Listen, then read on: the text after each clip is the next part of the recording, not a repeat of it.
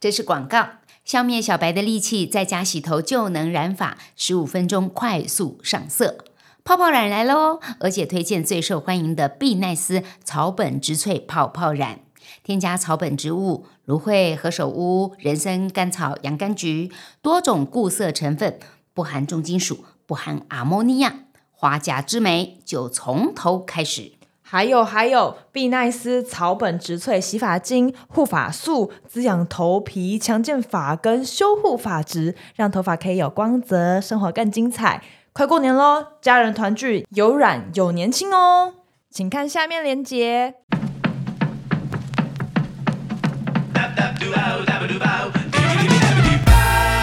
大家去这个折莲花，其中里面有一位男子，他独自一个人在折莲花，然后他就哭了。嗯，然后就很惊讶，想说啊，折莲花有有什么好哭的？嗯然后就一问，他就说我折不 完。他这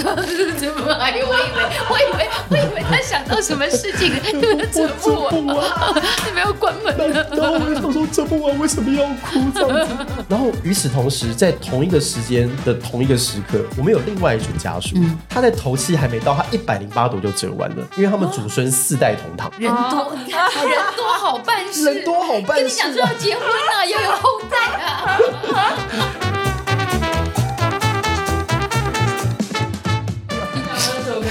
录一次就录九个小时好，第二次第二次有比较好，第二次录六个小时，但也蛮惊人的。什么？因为第一次在抓，在对搞搞，他们也在挖啦，他们也在挖。好，好我感谢他们， 帮我挖。他听到了很多很多的东西哈。对，好好哦，的欢迎大家收听我们今天的羊肉炉，我是杨月娥，我是卢妍珍小珍，今天是我们羊肉炉 EP 十一，OK，很荣幸啊、大家如果听上一集就知道，我们今天邀访的来宾是我们小冬瓜。。对，啊，小冬瓜是我们第一位哦，羊肉炉的专访来宾哦。嗯虽然这是第二集，但依然是第一位 哦。因为太精彩了，我想多录几集，不过没有那么多时间，希望可以浓缩 focus 在一些嗯很好的重点上面跟大家分享。对我们先欢迎呃郭新红小冬瓜 Hello，大家好，我是小冬瓜。嗯，小冬瓜其实从小都是跟着爸爸在对呃、殡葬业殡葬界业里面跑来跑去。那对于很多孩子来讲，他们的玩具可能是 娃娃、车子、无敌对铁金刚。你怎么所以跟抓吗？你是怎么跟抓来着？就萌哎姐，我其实还不你你知的道玩有什具，么玩你具的。玩具是什么？同男女这样，金童玉女 的金两童玉个女那个，好可怕，纸扎人。所以你你小时候看着没有没有害怕过，是不是？ 没有没有，因为长长辈给我的家庭教育都是很正常，嗯，怎么了吗？人都会死啊，然后嘞， 所以我我在有意识以来就会帮忙备货，我就是从巡备货我其实我发现我们家的的长辈都是循序渐进的在训练连我，你知道吗？灰罐头痛，对对对，先从那个折家庭代工开始，嗯就是以前的那个毛巾不像现在都用丝带，以前都是用纸盒装，然哦后对纸盒背后要写地址啊什么，对对这对个寄送比较方便。所以我的工作就是每天要在家里折毛巾盒，然后把毛巾塞进去折好，然后就是把它打包一捆一捆，然后再准备售内用品啊，准备告别式备货的用品啊，然后就是嗯一包一包的，然后让这些大哥大姐们就是出去工作的时候方便拎着就可以出去上嗯班的这样子。帮他们把它整理好。备货，对，就是我是属于那种后勤部队开始 OK 这样 OK OK，理解。然后开始到包含比如说命案现场要整理照片，因为像现在就比较方便，手机拍了就直接传群主啊，比如说要传这些检察官啊，传给刑事组啊，就照片传就可以。以前没那么方便，以前都是要拍照要建档，然后都要去相馆把那个照片底片给洗 出来。好麻烦哦。对，然后所以那个时候就是会拿去拿那个呃底片卷，然后拿去照片馆去洗。那最一开始是不管的，反正你给我什么，我就是刀带什么相片回去，这样。我甚至连照片里面是什么都不会检查。那后来被骂，因为那个洗给那个长官一次要三份，嗯，所以你洗一份是不够，你要确认张数对才可以回家，嗯。然后所以你就可以想象，就是有个小朋友，然后在一个照相馆摆满了很多的马克杯，然后家庭的相簿，然后跟老板娘借了一个桌子，然后摊开来一张、两张、三张，然后照片里面都是什么上吊的 啦，然后什么浮尸的啦， Oh 被 my god！卧轨车祸，然后全身支离从小就会破碎的、看啊这，些东西，对，然后你就嗯开始在在在训练，就是那个胆量。然 后胆你量要想，就是那个照相馆的老板娘，就是就是下巴吊着，然后看到一个小学生在整理命案现场的照片，这超不合理的。 好这像个在是玩扑合克法牌一的样。吗？没有合法的合法，因为这就是我们的工作啊。对啊，不是啊，你这样子算不算童工啊？目睹这种恐怖的现场，我这觉个得如果那时候现没有在人在是在乎家暴中心，就是 那对个啊，因为不是儿童保护专那线的个话未，成年，就是不是应该打马赛克吗？殡葬行业在二十年前没有在在乎劳基法这哦，原件事来 情，那、更不要讲说什么童工不童工的。你啊一个月你可以有机会休掉一天假，你就偷笑了。嗯，以前完全没有在在乎劳基法这件事哦所 以情，其实你以前小时候，那你以前对小时候有什么假期娱乐吗？还是也没有？没有还什么是假期？还是会啦，就是当然还是会跟同学出去玩啊 OK 然那后玩电玩电动啊。那时候最喜欢玩什么《石器时代》然啊，哦后会天堂带啊同什么学的回家玩吗？会回呃，他们敢进来吗？这个就讲到小时候永远的痛。然后小时候是最期待同学来家里玩嘛，对啊对啊那就口渴就跟他讲说去冰箱拿饮料。可是因为我们家的冰箱比较特别，除了日常你看常看到什么面条啊、青菜啊一些这个肉品啊，我们家还会有什么手指头啊、组织啊。啊，为什么？为什么？你们要负责收这些东西吗？呃，因为那个时候来讲的话，就是殡葬行业的角色比较属于一个灰色地带。那我哦们跟警察都会保持一个非常密切的关系。那所以那个时候我们在处理一些，比如说命案服饰，为什么我们要把他的那个呃简体，就是他哎的组织，比如他的手指头，要把他的表皮给取回家，嗯因为我们要去做一些呃处理，然后让他的指纹变得比较明显之后，我可以压印哇，出哦你们还来。要负责他去处做理比这对种事情哦。嗯，因为这件事情本来应该是警察要做对的，啊，对啊，但是因为我们跟警察有一个很密切的合作关系，嗯，然后再加上因为后来他们这个能力被我们废掉了。因为哦因为他们太依赖我们，他们太依赖我 OK，OK，们，所以到后来就有人帮忙他们找反而不太会采纳指纹这。个 SOP 重新整理了，变成你完成以后给他，对对他对方对对对便对许对对对多对对对对对对哦所以所以后来就发现他们很多基层员警在就是捺印那种水做服饰的指纹的能力被废掉，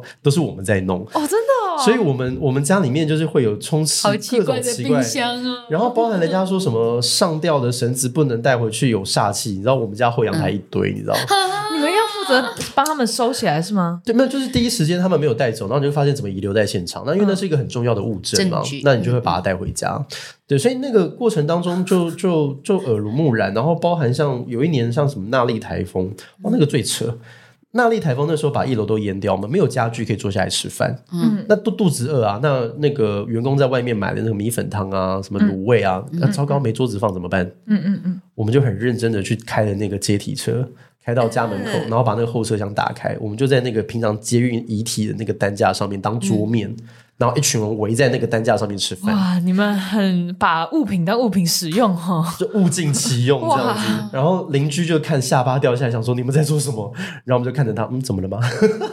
毫不在乎。毫不在乎。对啊，那这是，所以我觉得这件事情我想要强调的重点就是，很多的呃恐惧都是你想出来的，你都是被那种环境跟比如说长辈的那种潜移默化的暗示、教育，告诉你说这个东西你是要感到害怕的哦。然后有一天你就说，嗯，我要害怕，然后因此你感到害怕。可是因为我们从小的教育就是那没什么好怕的。所以人家问我说你都不怕吗？我就我就回答嗯，有什么好怕？不是很正常吗？谁不会死？人都会死啊！啊，我们又不是来那害他的，我们是来帮他的。是，但是就像你说的，有些恐惧是嗯人想出来，可是对有时候真的就是会发生一些奇奇怪怪的事情啊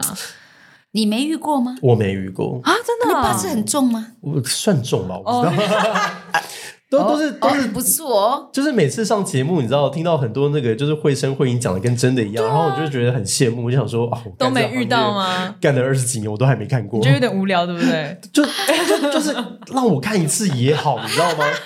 因为我妈妈以前每次我去对那个啊，殡你仪知道馆的时这候哎样，通告费可以再多赚几集。因为他们就找你去讲故你认识事，啊啊刘刘伯钧这么久，你没有问问看说，哎，刘伯钧那个是什么感觉？ 不好意思问，你知道吗？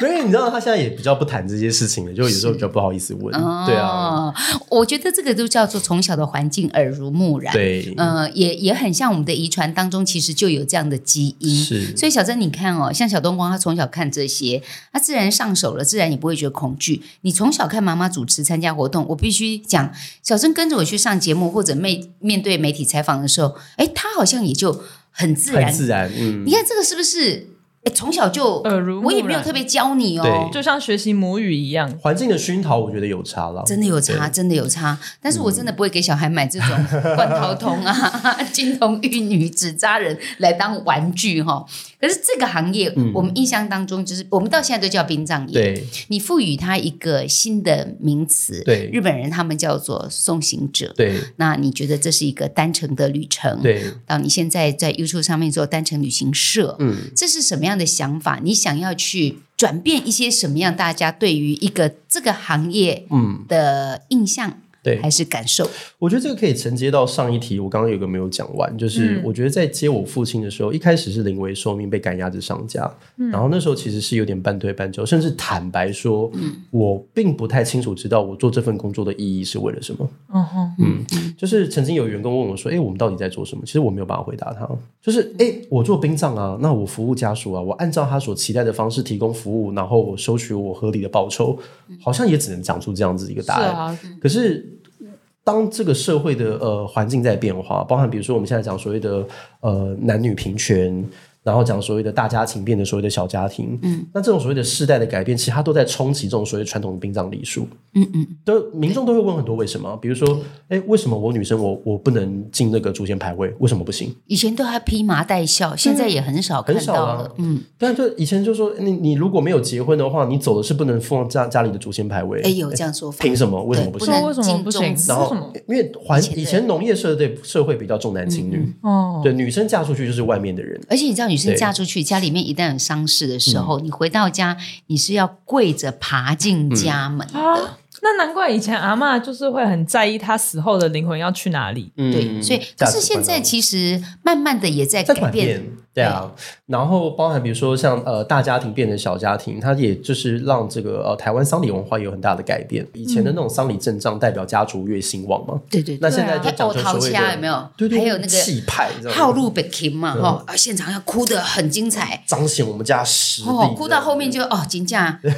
靠背就跳没，因为哭对，靠背就跳。哭的会很累啊，哈对，，然后你看现在很多已经变成是小家庭，甚至有些可能跟自己的亲戚都比较淡薄，甚至没有什么往来。那他当然，他对于这种传统的殡葬礼俗就会有很多的呃质疑这样子。那我自己属于是年轻时代的人，我也会觉得说有些是不是已经不合时宜，甚至需要与时俱进，跟这个环境被淘汰。那可以增可以减，像我我举个具体的例子好了，讲故事可能大家比较好理解。我们传统殡葬民俗是不是要折一百零八朵莲花放在棺木里面？是然后这个好像变成是个 SOP，你不讲，人家还会问你说，你觉得你怎么这么不专业，怎么都没有提醒家属这样。嗯，那我们就真的把它当成所谓的 SOP，然后跟每个家属去分享这件事情。是，可是我们就有遇过一个很经典的案例，就是当时就是呃，我们要呃公司我们有提供一个所谓的灵堂，然后给大家去这个折莲花。那时间到了，我们要打烊了嘛？那我们刚才讲说，诶，我们在半个小时要这个打烊了，那有什么需要帮忙再跟我们说，我们再整理。然后就有一桌。其中里面有一位男子，他独自一个人在折莲嗯花，他一听到我们这样讲，然后他就哭了。然后就很惊讶，想说啊，折莲花有有什嗯么好哭的？而且刚刚没哭，突然现在这个时候听到打烊要哭是为了什么？这样，嗯然后就一问，他就说我折不完，他这怎么？哎呦， 我以为，我以为，我以为他想到什么事情，我折不折完，不完。你没有关门呢。然后我就想说折不完为什么要哭这样子？然后我们就很惊讶，然后就问，然后就一问才知道说过世的是他的弟弟，他是哥哥，他们从小相依为命，感情非常要好。然后因为弟弟因为意外事故呃离开了，所以哥哥在国外他跟公司请假。那因为他从国外飞回来，其实他的假期有限，所以他的天数有限的同时，他又要处理一头拉骨的这种法律的这个呃继承啊、除户啊相关的这些问题，然后又要去处理他的身后事，然后又要折你们殡葬业者口中所谓的一百零八还有功课好恐怖、我哦，做不完这功课，我很忙哎、对啊，然后而且最要命的是，你们礼仪人员还告诉我说什么自己折比较有新意， 哦哎，对对对，还还不给我买现成的，你们好狠这样。然后而且他自己折的比较有心意啊。 对啊，因为我们我们那个论述已经变成是一个 SOP 了嘛，就是是你有就是面对所有的家属讲的就是一样的，因为我就讲了，你不说，人家还会说你不专业，你怎么都没有提对对醒对这样子对对对，那我们就讲了，所以那个对他来讲是一个非常大的心理压力，因为他告别式剩没几天，他现在手上基本上还折不到一半，那怎么 办？哇，他会不会焦虑？他当然会焦虑啊。然后与此同时，在同一个时间的同一个时刻，我们有另外一组家属，嗯嗯，他在头七还没到，他一百零八朵就折完了，因为他啊们祖孙四代同堂，人多，你看人多好办事，人多好办跟你事讲说要啊，结婚啊，要有后代啊，折莲花也有一个人可以帮忙折啊，这样。 然后你所以你就哇，你看两照对比之下，就是哇一个非常强烈的一个一个差异，你知道吗？嗯然后甚至他已经那种折到已经。余裕多到怎么样？他还告诉我说：“哎、小冬瓜，可不可以叫我折别的？我折莲花实在是有点腻，你知 道吗？”所以他们就是一个很强烈的对比，折你知元道宝吗？换元宝，然后，所以我先把这个故事讲完。这个故事的结论就是因为你知道，鞋子衣服都来了，够狼走羊，够狼当，因为这个故事嗯就唉没办法，你都造成人家的困扰，所以最后我们就整个员工，我们就是坐下来一起折啊陪吗他一起折，陪他一起把那个折完。可是这件事情，它开启了我对于殡葬业的一个很重要的想象，就是仪式的目的到底是拿来干嘛用的？对嗯，是我们所做的所作所为，一切难道只是为了要满足你们口中所谓的仪式？嗯，还是说这些仪式存在的目的是为了帮助我们这些在世的人能够达到某种目的？嗯，比如说折莲花，难道你要说它没意义吗？我不认为，为嗯什么？因为对于有些家庭来讲，折莲花是一个凝聚家里面的向心力，对，而同且时大家同时可以一起坐下来做这件事。而且啊在那个悲伤的同时，有一件事情可以一起做。那一我觉得某种程度上有一点可以打发时间，你啊对不用把时间留在那边就努力去悲伤。对啊，而且你你要想哦，你有如果折过莲花，一定都知道，你不会自己说，哎、爸，我回房间折哦，没有，一定就是怎么样对，，大家已经在桌上一起折了。然后第一天一定都怎么样，就是手忙脚乱嘛，折乱七八糟。第二天、嗯对第三天就开始有那个越家折越庭。漂亮了，技术挺好代工。开始有代工的生产线，来有你生产负责线对 折啊，你负责把它捆一捆，然后我负责开花这样，然后到哎真的对嗯后面就对很无聊嘛，就开始拉塞啊，然后说啊，你知道哦，我爸爸一紧哦就呼噜耶，安诺安诺多安诺，就开始对，会耶，就开始讲以前的好事啊难得可以聊天、哦。对对，对，所以回到这，哎，我就开始在思考仪式这件事情，我们是不是应该要赋予它一些意义？我们是要去重新去思考这件对我到底的意义何在？是然后我再有能力去评评估跟判断我要做还是怎么样，不要做。嗯然后在取跟舍的过程当中，就是开始不断的做灵魂拷问，嗯就是问说，到底殡葬行业在今时的今日它存在的价值跟意义是什么？而这件事情开始对我来讲越来越重要，因为我开始意识到，那一年我二十五岁，我开始意识到说，我这个工作我是要把它做到退休，嗯我还有二三十年要走。那我不能只是很盲从的说，哦，殡葬业就是一个养家糊口的工作啊，这对我来讲我做不下去，我一定要能够发自内心说服我自己，而且尤其是当时其实我已经慢慢脱离了那种所谓的受到父亲影响这件事情才做殡葬业的目的，哦，因为。在前半段，我是那一种被临危受命、赶鸭子上架，不得不做。所以后来你有感觉到这个行业的热情啊？有，就是我开始去寻找，因为我那个时候从呃菩提心，也就是我父亲的创立公司离开，我那个时候是人生重新归零，我有一次的机会重新选择，就是我觉得那时候很像老天爷在跟我开开了一个玩笑，就是。你每天都在抱怨说你被逼的啊，然后被强迫啊，临危受命，赶鸭子上架。好，没问题，我就给你郭先荣一次机会，让你重新再做一次选择。嗯，你现在也不在那间公司了，你也没有那些所谓的人情的包袱了嘛，因为你就归零了嘛。是那你今年二十五岁，你如果要，你回去选你原本的设计啊、摄影界老本行，你还是可以做，你还是可以做啊，没有不行啊。好，那你到底是要做殡葬，还是你要去做你过去你认为你想要去做的所谓的设计啊、艺术这个工作？那时候让我重新再选一次，然后我那时候刚好那个转折的过程当中，那个时候我就真的很认真的停下来思考，就是呃，我接下来我的人生该怎么做？那呃。首先，当然，第一个，我跟我父亲过去的那些遗憾啊、和解，那这我就不赘述了。网络上，如果你有兴趣的话，有很多的这个采访有在讲这个，是那我就不用今天不用这个时间去聊这个。那所以我，我先和解我跟我父亲的关系。那我接下来我就为我自己而活。我做殡葬不是为了我爸，而是为了我自己。那我还要不要选择这份工作？然后，所以我后来我在思考，我继续选择殡葬有个很大的原因，就是因为我后来我认真想，如果我回去做摄影或做设计来讲的话，其实我知道我自己几斤几两重，我可能就是一个很平庸的设计师，我可能就是一个很平庸的嗯摄不影师。会啦，您的单程旅行社做那么好 我不敢，不订敢阅数二十二万六， 你知订道起来，订起来嗯你知，道我们很多同学都妖怪这样。对，真的，我跟你讲，你做到专业了。复复兴，你知道我很多同学他们都真的是很都是神人恐怖嗯这样，所以我我知道我自己的斤两，就是如果做一个艺术或做设计，我是一个很平庸的设计师跟艺术，嗯所以我不一定能够做出一个多么多么棒的成就。嗯，然后尤其是做像广告设计或平面设计，其实它那都是一季一季的，就是它过了就结束了，因为它永远都会推陈出新，会对啊有新的案子，所以你就觉得那难道我的人生要做这个吗？可是回嗯过头来，哎，刚好我刚刚讲那个莲花的故事，就发生在这件事情中间的一个转折。然后我就开始发现，就说，哎，以前呢、我在做殡葬，我都被同业或被前辈被揶揄，就说什么。你太年轻了，你什么都不会。嗯，你这么太嫩嗯年轻，你会吗？你能，这太嫩了。然后你有办法，就是赢过我这些哦资历深厚的这些老江湖吗？我不老可能深了嘛呢对啊，嗯所以我曾经因为这件事情，曾经有过自卑，就觉得啊我好像怎么样都赢不过这些前辈，因为我太年轻，我太嫩，我确实我的社会历练在那个时候是不够的。可是，在那一刻当下，我突然转念一想，也因为我年轻，所以我的想法不一样。也因为我年轻，我有机会改变这个产业；嗯也因为我年轻，所以我可以有机会让这个行业变得不一样。因为我们接触新的资讯比较快，我们接触新的管道比较方便、比较容易，对对我们来讲，接触门槛是相对低的。对，呃，尤其是我人生当中过去的这些经历，它让我有一种独一无二的一些技能在我身上，是啊而这个是前辈无法取代的。更重要的是，我讲话有人愿意听，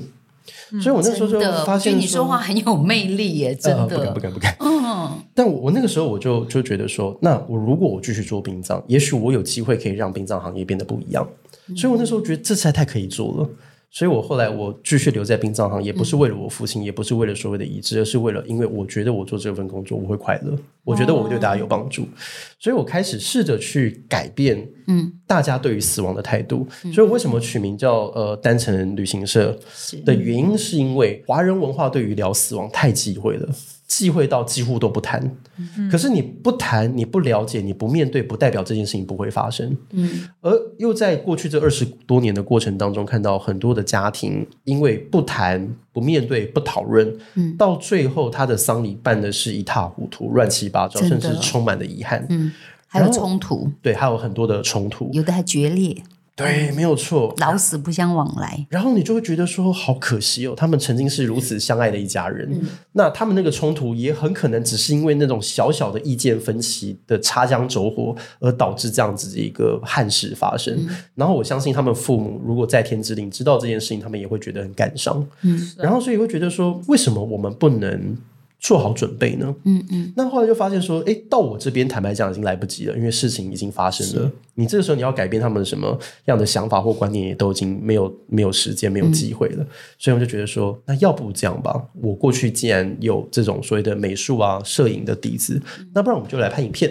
就是我们跟大家来分享。所以我那个时候我做单程旅行社，我的初衷是，不论今天你是不是来找我服务，不论你今天是不是在台台北，你今天是在台湾的某嗯任何一个县市，我都希望这个影片对他来说是有帮助的帮。助嗯然后，所以就开始从呃折莲花，然后白包要包多少啊，然后这很好欸嗯亲人过世第一时间到底要注意、要准备哪些东西啊，然后开始一直一直拍，然后就看到很多的回馈，就是嗯哇，很感谢你拍的这个影片，然后让我们那个慌乱的心有个安定，是。啊然后知道该怎么办。我一对啊直记得你说过，你觉得殡葬业不是服务业，不是是教育业。嗯我那时候听这句话就想说，哈， 啊，好香什哦！么教育什么？那死的人你要教育谁啊？ 其实是教育活着的对人，嗯活，着的确人实，包括我们还没有死的，对，嗯，因为你说，可以我们可以想想看自己期待的葬礼的现场是对什么样子的嘛？嗯从你的照片啊，你一直教大家可以去拍自 准备己遗的照，遗照啊 对然后在前面。呃，在你的台前的那些人是谁啊？就是是你人生重要的人。那你希希望他们讲出什么样的话，对是让你觉得自己的一生值了？没错。我觉得这这个对我来说很大的启发。哦，真的吗？就是当我开始想象，就是别人在我的葬礼仪式上面会讲什么话的时候，嗯我希望他提到哪些事件，嗯我希望我在别人的眼里是什么的样子，对我觉得什么东西是好的，嗯，我觉得任何任何事情，不管是生命的重量等等，我们都很容易在生活中忘记它，是常常忘记自己的价值。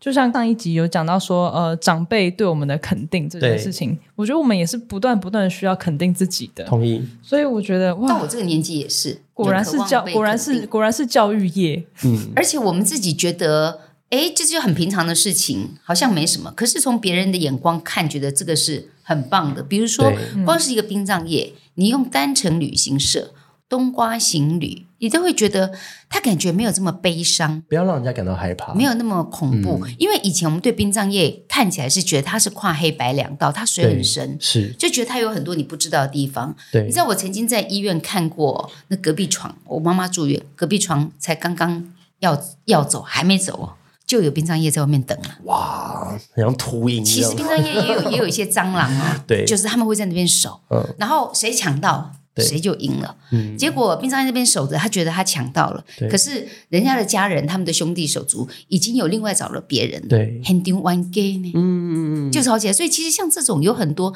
你有看过像这样子的阴暗面，其实你也希望把这些东西做一些改变，嗯不要让你已经在办丧事了，对，还要去承担这种情绪的勒索、嗯，纠结或争吵。对，很多，因为我们在二十年前，其实台湾的殡葬行业是因为呃那时候网络不发达嘛，嗯，然后大家也不会去真的去认真做什么功课，嗯，所以通常发生当下来讲的话，什么连葬仪社这三个字，可能人生当中第一次听到，嗯，对啊，对，所以当然它就会有比较多上下其手的空间，对，因为人家就是趁你病要你命嘛，就是看你就是啊，反正就六神无主。那你说如果有好好办丧事也就算了，嗯在早些年还有很多那种就是诈骗蟑螂，就是第一时间跟你收了钱，哦然后人就跑掉了，很多。啊，有的就根本把你尸体就拿走了，嗯，然后你说我已经交代别人了，没有，我东西已经拿了，新 K 新 E 啊，然后你要拿钱来赎啊，你不给我办 OK，但是你断头你要给钱呢、啊你要多少钱把你那个家人的遗体赎回去？什么东西对，啊？就像买房子，很你已经荒给谬了对不斡对旋金了，你不要说那钱你就要赔进去了，对啊，你要说啊，怎么这难定道金他就不退了没。有王法吗？没有法律吗？没有警察吗？那时候家属已经没有、哦真的没有心真的有思年想代这些差异他就认为这个就是个生意。对可是其实小冬瓜现在不觉得，除了你刚刚讲的殡葬其实是一个教育置业之外，嗯它不是只是生意，对它是这个人在最后 ending 的时候，嗯在告别的那一刻，我们对于他这一生的价值的一对种肯定。和感谢，所以我们才讲说啊，道谢、道爱、道别啊，嗯哈、道歉啊，这些要道吗？真要讲。真嗯要可是那个仪式有些时候没有办法尽如人意，当然因为每个人有不同的宗教信仰，对，到底是要尊重往生者，嗯还是他的子女？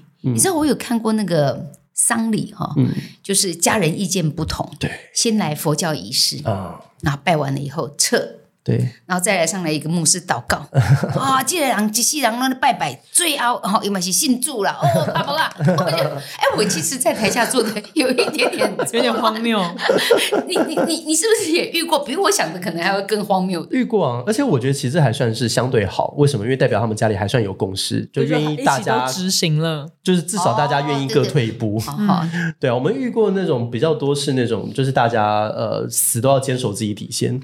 啊，你你说实在，我觉得大家讲的很有道理。老大说，我们家就是整个家族乃至于那个叔伯辈，大家都拿枪拜拜。你突然跟我讲说用半基督教，大家哪有办法接受？嗯，你突然跟我讲说你老就是我们老爸就突然跑去信基督徒，哪有可能？嗯，可是小的就说没有啊，因为爸爸这些年都是我在照顾啊，嗯那他已经被我们感动，被我而们且也影受被我响们，感对动，甚至也受洗成为甚基至督徒，得救了。对啊，那你你你你怎么说？就哎、每个讲的都很有道理啊。那当然，他们那个后来是比较现在讲比较遗憾的故事啊，就是他那个就瞧不拢，嗯，然后所以到后来就是最小的那个，他就说那我就不参加了，因为那个、啊没没意义啊，你你那个活。你你们在做的事情对父亲来讲是一个莫大的伤害跟侮辱，那对父亲来讲有多么糟糕，你们到底知不知道啊？我如果这个事情我没有办法阻止，我不要至少不要成为共犯，他他是用这个态度在看待这件事情，所以他是真的就没有来。然后甚至到嗯我们告别式当天，我们还想说，那我们那个因为他们是比较传统的，所以还要披麻戴孝。我就说，那我们校服要真的帮很他传统欸，准备一套嘛，这样。然后大哥就说啊，准备啦，谁知道管他的，要来不来随便他这样子。OK，那还是准备着嘛。那等到那个就是呃仪式要开始了，然后你就看到那个最小的儿子，然后带着一帮教友，然后很像那个古惑仔，你知道吗？有那个 BGM，、宗教冲突发生 了，要撞绅士，哦一个人怕被欺负这样，所以带着他的教友一起来这样。各位弟兄姊妹们，我们冲啊！ 对，然后想说，哇，天哪，这下要发生什么事呢？哇，好这怎么办？怎么很好 办？奇。然后结果那个他就带着他的教友，他进他他也没有要什么寒暄，也没有要关嗯心人，他只在乎一件事情。他一走进礼堂，他就走到那个官围，就是嗯那个花山后面放棺木的那个地方。那呃，传统我们不是那个呃入殓。如果是中式信仰来讲的话，除了遗体跟陪葬遗物，还有我们刚刚讲的一百零八朵莲花，我们还会再放个我们对的往生嗯对对被嘛，对不对？往那一看就不行了，然后立刻就是把那个往生被莲花全部都抽出来，他就说：“你们外面要什么样，我随便你们，但是这个棺木里面它不能出现这些东西。”然后就开始在那边扯啊、丢啊什么 Oh 的 my god！然后就看到那爸个爸在里面呢。对对对，然后哎就妈呀！看见那个老大老二在外面，然后就听到那个声音，哎，我里面怎么稀稀疏疏这样子啊？一堆人进去，现在到底是发生什么事？然后就一进去一看到他那个画面，哇，那个真的是怎么办？怎么办？理智线断掉，你知道吗？有看过有一部片叫《寄生上流》吗？嗯哦，有有有。大概就是那个概念，就那那个 moment，他那个理智线直接你是说是断裂，交响乐，然后啪，那古典音乐，然后现场那个慢动 作然的后，直接就收过去，就哇一拳就猫下去了这样子，啊然后现场就直接打起来，然后。然后就看着那些，然后说啊，那你们怎么办？我说这关我什么事？ 就是我们我们没有办法，我们是外人，那是他们的家务事。那你不拦吗？嗯你就我们任由最他最最后，我们只能把两兆拉开啊，这是我们唯一能你做要的。先让他。过一下情绪。对我们，我们无法劝架，我们劝不了架，我们只啊能跟他讲说，那你们现在仪式还要不要做？我们现在对只能啊，因为你们就是来讲道理是没有做工作用的啊讲道理是没有前用面的。还有宾客哎，对，外面还有家、其他亲友，Oh 好对尴啊尬，我们只能说你们这个仪式还还要不要办这样子，我们只能呛他们，嗯然后把两、两兆就是拉开来。那当然了，最后这个就很遗憾，就是那个仪式就几乎等于没有做，因为就大家都在那个情绪上，嗯那那个是蛮蛮遗憾的一件事情。所以回到刚刚就是月儿姐提到那个案子，我说那个还算相对圆满，为什么大家愿意各退一步？嗯对，大就家是愿至意让少这些东西都发生。对对对，不是因为你做教育，你想要教育的时候，我我想问你这个难嗯哦题，是是就是丧礼当中到底宗教仪式是要尊重亡者，嗯。还是依照生者？讲一定都是讲死者为大，讲都是一定讲是亡者为主可。最后还是会吵架。可是没办法，因为这个，我觉得丧礼不是一个人的事，是一个家族的事。因为最麻烦的事情是，真正最重要的当事人他已经没有办法开口说话了。所以这也是为什么我一再强调说提前规划跟交代的重要性，因为你先讲完都没事了，因为怎么样，反大正如家果就你有是意照见你，的，因为他都讲好了，了，当初就是按照这样的方式，也大家也都有共识了，那还有什么意见？对啊，最怕的就是你什么都没有讲，你最后要靠两个十块钱刮杯。然后最要命的就是每个人刮的又不一问样，那就是就很麻烦嘛，对不对？所以这也是为什么我会觉得这件事情越早规划越好的原因，因为你没有办法去论述对错好坏，完全没办法，因为每个人都有自己的期待对跟需求。我我就拿我自己来来举例，我爸那个时候他是希望低调，他不想要叨扰太多的人，所以他离开的时候，他希望就是至亲，我们这些在台湾我们自己知道就好，所以所有的外面包含比如说爷爷啊、叔叔啊，我们完全不通知。为什么在印尼？我爸不想要他们知道这件事情之后，还要再从印尼赶回来台湾啊，这样子。因为我阿公年纪也大，这样，所以他是没有要通知阿公的意思。所以从他生病住院到他离开，我阿公、我叔叔他们完全不知道。哇，他们是看了新闻之后才发现说啊，温干那里邓启啊，嗯，对啊，他是看新闻才知道他儿子死 Oh 啊 my 那掉他了。有没有责怪你啊呢？会不会？这就是我想要讲的，就是当时我从那个，因为阿公是看了新闻才知道，那当然还是买了机票飞回来台湾。我在机场接机，我接我阿公，我一看到阿公我就跪了，我跪下来，我跟阿公先道歉，我跟他讲说，人家就是得，嗯，爸爸不照顾好谁，就是我没有照顾好爸爸，那真的很对不起，因为毕竟白发人送黑发人嘛，对长辈来讲是一个非很深沉的哀痛。然后阿公当然就他就没有办法谅解，他说啊那都没公，那都没同弟，嗯，对啊，哦阿公呢，他就是一边哭捶胸，爹，嗯，一边哭一边捶胸，然后就喊着说：“啊，丽娜都不通的，哇，阿公呢？嘿，翁家呢？”嗯，然后我我就跟阿公说：“阿公，今天就拍声音，这爸爸搞呆，因为这是爸爸。交我代们刚刚的逻辑就是死者为大嘛，嗯因为我父亲，我当事人都这样讲说，他都不通知。那我身为儿子，身为一个不孝的儿子，我唯一能够遵循的就是按照他的意愿去做嘛。是啊，所以我就说我要把我要抖爸爸搞呆，然后他就看着我说：“黑林爸，黑温家呢？”讲的有道理啊，然后就哎干对哦。对哦， 对啊，而且嘛，只能回去嘞。真的对不知道怎么选择啊。就是对于一个不孝子来讲，就是满足我父亲的遗愿，也算是弥补自己的愧疚。那是对于一个我来讲，那是我的需求。可是对于一个阿公而言，就是那是他的儿子，他也有想要送他最后一程，看他最后一面的这样子的一个愿望。但是我也没有办法达成，因为第一时间就火化了。那这是造成我阿公他内心当中很深沉的一个遗憾，这样子。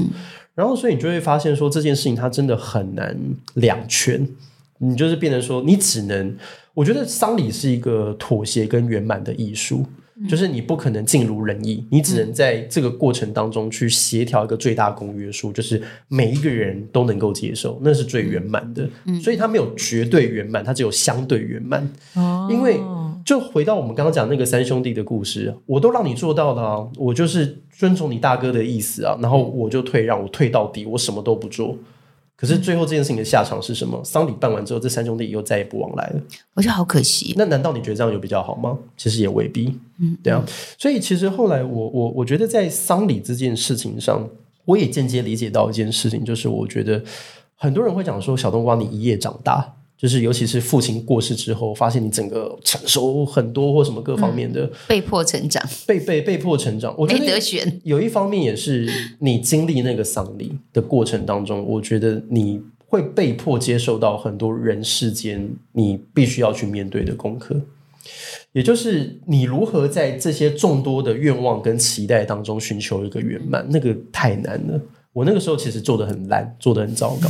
可是也因为很烂很糟糕，所以你经历过，你会知道说，哇，原来人跟人之间的这种应对进退，那种人情世故，那种人与人之间的那种连接，有多么样的一种多么的困难。对对对，对，对可是也因为你经历过，所以你学会这件事情，所以我觉得间接它也算是帮助我后来我在不不管说在社会上的一些应对，或者是在这待人处事上面，我觉得有些帮助。我们经历过的对啊嗯哈，像我们呃，我公公过世，还有我妈妈过世，用小珍的眼光来看，刚才小冬瓜所讲的妥协跟圆满，其实他们两个的仪式是不太对啊一样他的。们两个完全不一样。嗯，而我很有趣的是，我们家我啊的外婆嗯还有我的爷爷，他们都没有折莲花。，对，因为我的爷爷他是那时候后来的仪式是照我阿嬷的我奶奶的期日许，莲就教是走日莲教，嗯就是一样，就像刚刚说的，虽然说生呃就对是死者为大，但是我们的仪式是做给生者的，啊所以我们选择了阿嬷期待的是日莲教，然后。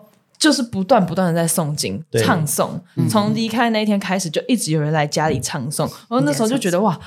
就是虽然这样讲很不孝，但是还好阿嬷不是跟我们住，不然每天都有人来家里 唱非诵。常有趣的是，哇我我们家那个很恐公怖哦公啊，很怕人家碎念，呃，可是那个念经啊，而且那时候二啊十，四小时我给们他还特念。别把他送到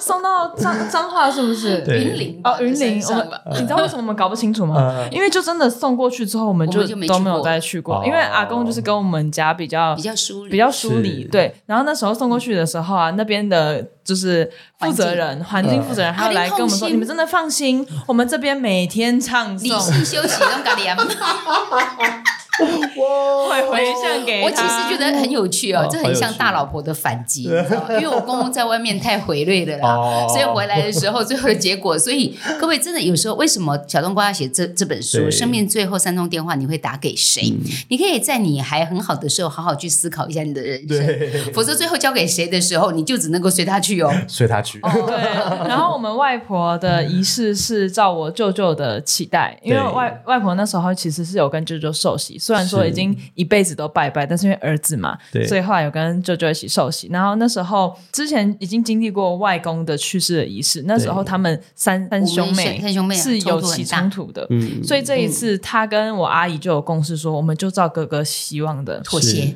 我们就直妥接协对，就刚刚说妥协的艺术嘛，对，对我们脱鞋，就是我们就完全就是照基督教的仪式对。那我就觉得，哎，反反而觉得蛮有趣的，因为其实大多我参与过的嗯对葬礼都是可能比较传统的仪有式是，些大家仪。式啊，要拜拜过啊，程要跪啊，要干嘛啊、对然后，哎，基督教完全不一样，它有点像是一个分享会，对，追就是思会这样，追思嗯会，对对对。而且我们原本想说，怎么要怎么坐满这个空嗯间？哦，他们教会基督全来徒了他们是会开全满那个了巴士一起来的耶，哇嗯嗯嗯，然后全部就整个就满了，爱的支他他持们。要喜乐，嗯，哎对，要所以喜那个乐。现场哦唱圣歌然，后就说阿嬷要阿嬷会复活，这样我想说为什么？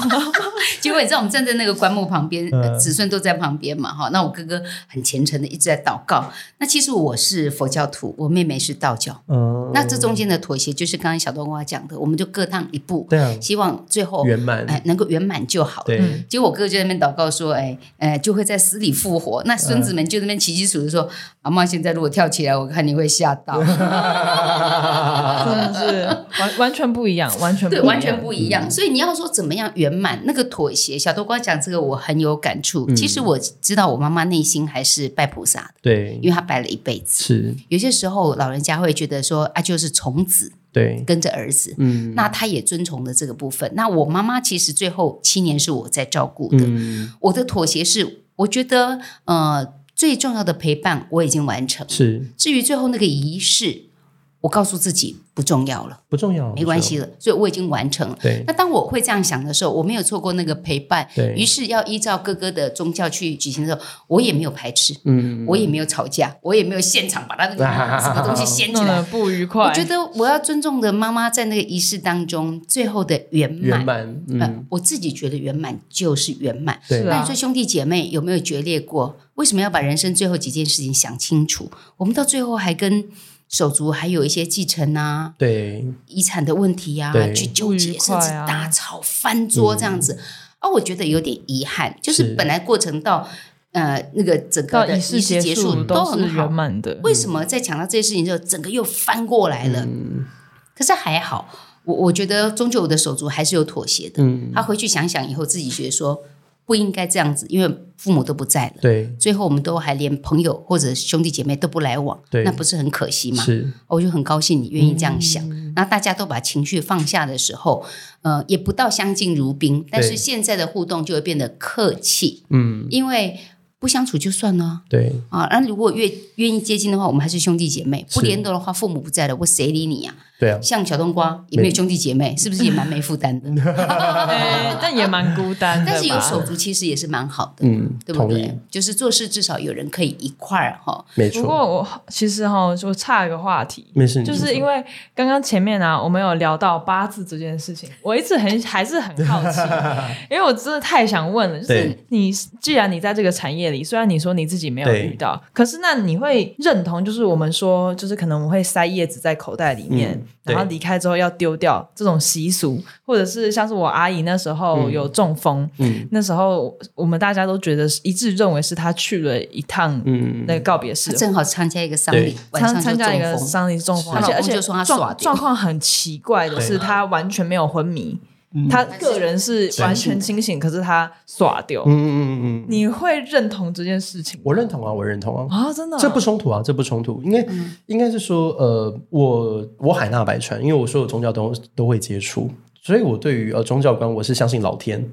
然后所以哦每一个、 OK，每一个 OK 每一个宗教，我认为它只是呈现的样貌不一样，哎，哎我跟我我想们家的想的我觉一得模一样，搞不好是哎万中归一耶。嗯就像学美语啊，有地球村啊，有长颈鹿啊，嗯它只是用不同方法，你找一个是你喜欢的方式接受，是啊它都是是啊学英语。那宗教也是，都是劝人为善啊。因为其实你你呃，我我们如果停下来回去看这些宗教的起源跟它发展的脉络，你会发现，其实最一开始的原点，其实宗教都是很纯粹的。嗯，那它是在人类文明发展的过程当中，每个人都想要有所作为，然后所以在上面加油添醋，加了很多东西，然后最后变成哦是是我们看不到同的的样子。形状，所以我一直以来我都很喜欢伯君讲的一句话，就是呃，爱你的是神，控制你的是人。如果觉得不舒服，不是神的问题，是人的问题。所以，所以这爱你的是神，神控制制你你的的是是人对啊。所以，如果觉得不舒服，不是神的问题，是人的问题。嗯，因为所有宗教的起点，包含比如说你去看，比如说不管是《道德经》也好，或是《论语》，因为我们的东方的呃很多的中式的礼书，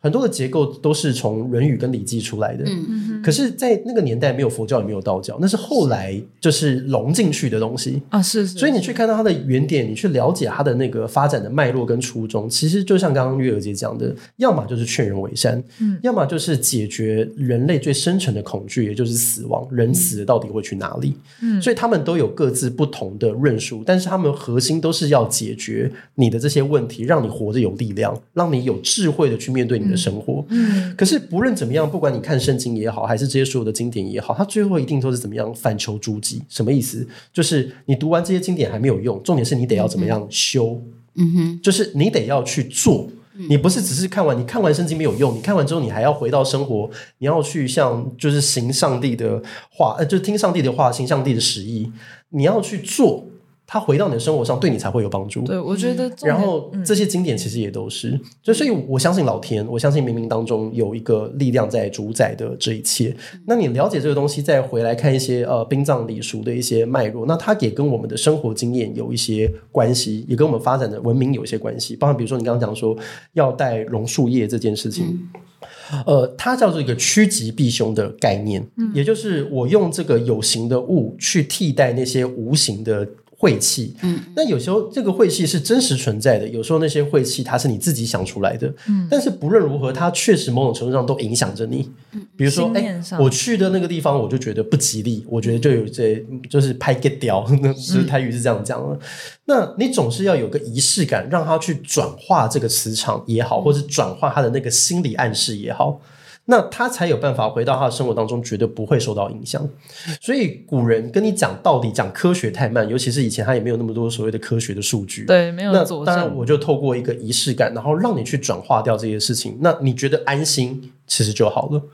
所以就像有一天，我们那时候跟因为明伟哥你也认识嘛，我们那嗯时候跟赖明伟，这明伟哥我们在讲，我们在聊这件事情很有趣。她啊他是说宫庙的公主，她是宫庙的公主，然后她所以常常也在帮人家，就是啊嗯下次我们去逢凶化吉，帮人家借盖这样子。我们有一天在聊一件很有趣的事情，就是那天我我我在跟他聊天的上午，我跟一个医生在聊，他说在疫情之后啊，那个小儿科倒了很多家，为什么？因为很多爸妈很重视小朋友的健康有啊，戴口罩。可是你知道就没什么生病样的诊所就是多了很多吗？精神科变很多，嗯，然后就是很多那种大家在心理上面遇到一些郁闷啊，然后一些比较钻牛角尖的一些事情啊，那没办法，没得解，所以就后来就比较严重，就需要去看心理医生，嗯，去化解掉自己生活上面的一些压力，这样子，OK。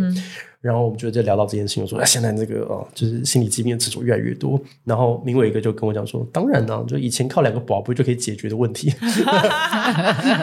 现在就要这个就是钻牛角尖去 去去去折磨自己嘛，那没有办法。然后后来想想，其实是啊，就是你看以前，比如说西方在讲祷告，在讲就是那个呃忏悔，要跟神父要忏悔嘛，然后东方讲拜忏，其实我觉得都嗯是一样的事情，就是。你必须要先承认自己犯错，你才有办法改。如果你觉得你自己都对，你非常对，那你你改什么？你没什么好改的对啊、啊，嗯所以你一定都是先什么软化自己，先承认自己有问题，然后、呃，比如说像宝贝，他最美好的智慧就是什么？他让你学会怎么问问题，哎，真的耶，我不会问的，哦你只能单一次对问一个问题，只能一次问一个问题，而且你要会开问对心问题，问对问题，啊对，很难。问对问题是个技学能，问哦呢，是个学问。对，所以你会发现，懂得问问题的他，其实他在问到自问自答，因为他问的时候，他其实内心就开始产生一些你不能说自我对啊，他话为什么会这样？我这对哦太广了，没错，那你要聚焦在想问题真的是一件很困难的事情。我现在写脚本的时候，有时候也是这种哇，你很难问精准。对。就你有很多想知道的事情，可是你到底要怎么把它梳理出来，然后可以嗯透过别人的回复得到你想要的东西？是，但我想人生其实有很多的东西，你会想的太复杂。对，那我们但最嗯有后时在候 ending 的时候来聊一下，其实小冬瓜有一些心情上的转变，嗯是关于到就是不是你刚刚说不要嗯想的太复杂嘛？所以我很多时候在面对一些仪式的时候，我也是真的不想的太复杂。不用不用，对，但是就是发现自己有点不求甚解，嗯就是 我上次有听到你在聊心经这件事情，呃，对，然后我发现我一直也很会背，我对倒背如流，呃我很厉害，对但是我对于里面的内容，对，我好像没有真的很真切的去挖掘过。我那天问一个法师，我问他说：“心经在讲什么？你可不可以用一句话告诉我？”然后他给了我一个很有趣的答案，然后我很喜欢，我现在都这样讲。心经在讲什么？很简单，七个字：看破、放下、求解脱、结案。啊看破放哎下来笔记。呃，看破、放下、求解脱。因为你你你如果仔细思考，你会发现，你这一辈子你的快乐是你想出来的，嗯，你的挫折、你的难过也是你想出来的，所以你的思想有多么重要，非常非常重要，因为你的乐观跟悲观都在你的一念之间。可是我要怎么嗯样转念呢？我觉得转念这件事情并不是每个人都可以做得 到。先从一件事情开始，就是承认这一切你都无法拥有，